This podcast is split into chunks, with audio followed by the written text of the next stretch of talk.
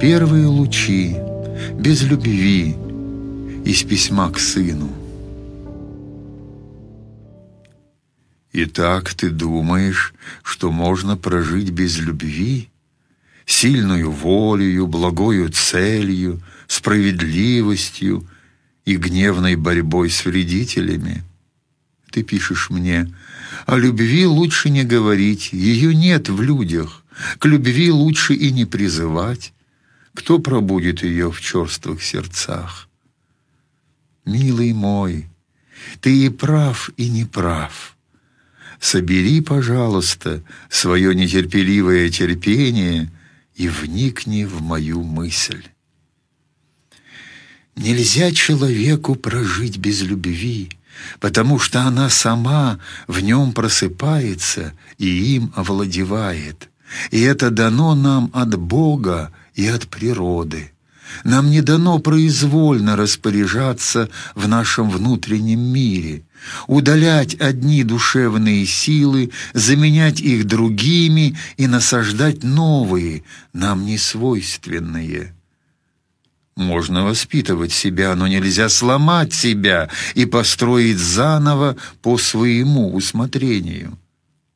Посмотри, как протекает жизнь человека — Ребенок применяется к матери, потребностями, ожиданием, надеждой, наслаждением, утешением, успокоением и благодарностью. И когда все это слагается в первую и нежнейшую любовь, то этим определяется его личная судьба. Ребенок ищет своего отца, ждет от него привета, помощи, защиты и водительства, наслаждается его любовью и любит его ответно. Он гордится им, подражая ему и чует в себе его кровь. Этот голос крови говорит в нем потом всю жизнь, связывает его с братьями и сестрами и со всем родством. И когда он позднее загорается взрослую любовью к ней, или, соответственно, она к нему, то задача состоит в том, чтобы превратить это пробуждение природы в подлинное посещение Божие и принять его как свою судьбу. И неестественно ли ему любить своих детей той любовью, которую он в своих детских мечтаниях ждал от своих родителей? Как же обойтись без любви? Чем заменить ее? Чем заполнить страшную пустоту, образующуюся при ее отсутствии? Нельзя человеку прожить без любви, и потому что она есть главная выбирающая сила в жизни. Жизнь подобна огромному во все стороны бесконечному потоку, который обрушивается на нас и несет нас с собою. Нельзя жить всем, что он несет, нельзя отдаваться этому крутящемуся хаосу содержаний. Кто попытается это сделать, тот растратит и погубит себя. Из него ничего не выйдет, ибо он погибнет во всесмешении. Надо выбирать, отказываться от очень многого ради сравнительно немногого. Это немногое надо привлекать, беречь, ценить, копить, растить и совершенствовать, и этим строить свою личность. Выбирающая же сила есть любовь. Это она предпочитает, приемлет, прилепляется, ценит, бережет, домогается и блюдет верность. А воля есть лишь орудие любви в этом жизненном делании. Воля без любви пуста, черства, жестка, насильственна и, главное, безразлична к добру и злу. Она быстро превратит жизнь в каторжную дисциплину под командой порочных людей. На свете есть уже целый ряд организаций, построенных на таких началах. Храни нас, Господь, от них и от их влияния. Нет, нам нельзя без любви. Она есть великий дар — увидеть лучшее, избрать его и жить им. Это есть необходимая и драгоценная способность сказать «да», принять и начать самоотверженное служение. Как страшна жизнь человека, лишенного этого дара, в какую пустыню, в какую пошлость превращается его жизнь.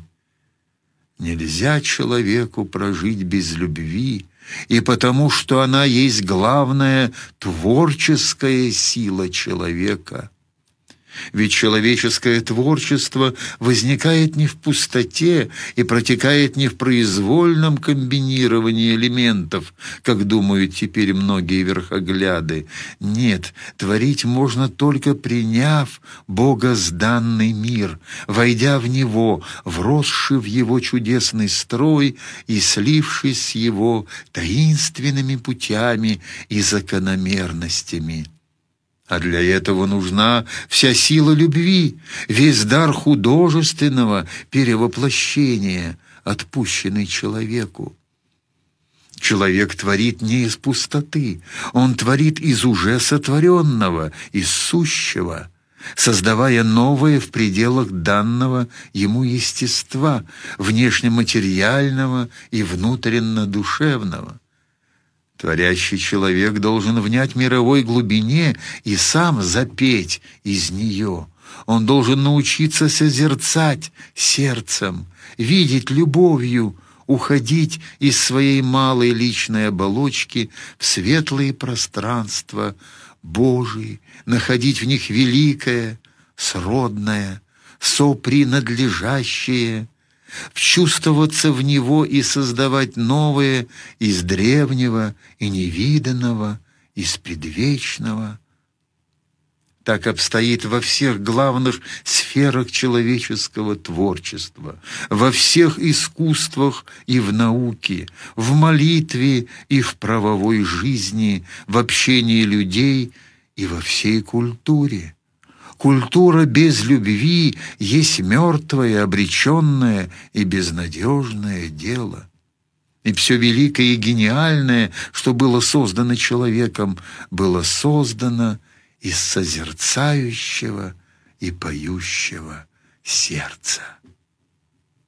Нельзя человеку прожить без любви, потому что самое главное и драгоценное в его жизни открывается именно сердцу. Только созерцающая любовь открывает нам чужую душу для верного, проникновенного общения, для взаимного понимания, для дружбы, для брака, для воспитания детей. Все это недоступно бессердечным людям, только созерцающая любовь открывает человеку его родину то есть его духовную связь с родным народом, его национальную принадлежность, его душевное и духовное лоно на земле. Иметь родину есть счастье, а иметь ее можно только любовью.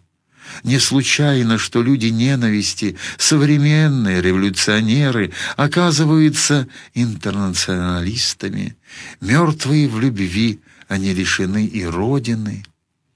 Только созерцающая любовь открывает человеку доступ к религиозности и к Богу, не удивляйся, мой милый, безверию и маловерию западных народов. Они приняли от римской церкви неверный религиозный акт, начинающийся с воли и завершающийся рассудочной мыслью, и, приняв его, пренебрегли сердцем и утратили его созерцание. Этим был предопределен тот религиозный кризис, который они ныне переживают. Ты мечтаешь о сильной воле, это хорошо и необходимо, но она страшна и разрушительна, если не вырастает из созерцающего сердца. Ты хочешь служить благой цели. Это верно и превосходно, но как ты увидишь свою цель, если не сердечным созерцанием? Как ты узнаешь ее, если не совестью своего сердца? Как соблюдешь ее верность, если не любовью? Ты хочешь справедливости, и мы все должны ее искать, но она требует от нас художественной индивидуализации, восприятия людей, а к этому способна только любовь.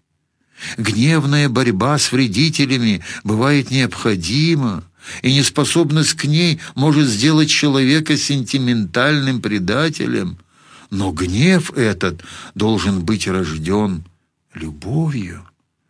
Он должен быть сам ее воплощением для того, чтобы находить в ней оправдание и меру. Вот почему я сказал, что ты и прав, и не прав. И еще, я понимаю, твое предложение лучше о любви не говорить. Это верно. Надо жить ею, а не говорить о ней. Но вот посмотри, в мире раздалась открытая безумная пропаганда ненависти. В мире поднялось упорное и жестокое гонение на любовь, поход на семью, отрицание Родины, подавление веры и религии, практическая бессердечность одних увенчалась прямою проповедью ненависти у других. Черствость нашла своих апологетов – Злоба стала доктриною, и это означает, что пришел час заговорить о любви и встать на ее защиту. Да, в людях мало любви, но они исключили ее из своего культурного акта, из науки, из веры, из искусства, из этики, из политики, из воспитания – и вследствие этого современное человечество вступило в духовный кризис, невиданный по своей глубине и по своему размаху. Видя это, понимая это, нам, естественно, спросить себя, а кто же пробудит любовь в черствых сердцах, если она не пробудилась от жизни и слова Христа, Сына Божия? Как браться за это нам с нашими малыми человеческими силами? Но это сомнение скоро отпадает, если мы вслушиваемся в голос нашего сердечного созерцания, уверяющего нас, что Христос и в нас, и с нами. Нет, мой милый, нельзя нам без любви. Без нее мы обречены со всей нашей культурой. В ней наша надежда и наше спасение. И как нетерпеливо я буду ждать теперь твоего письма с подтверждением этого.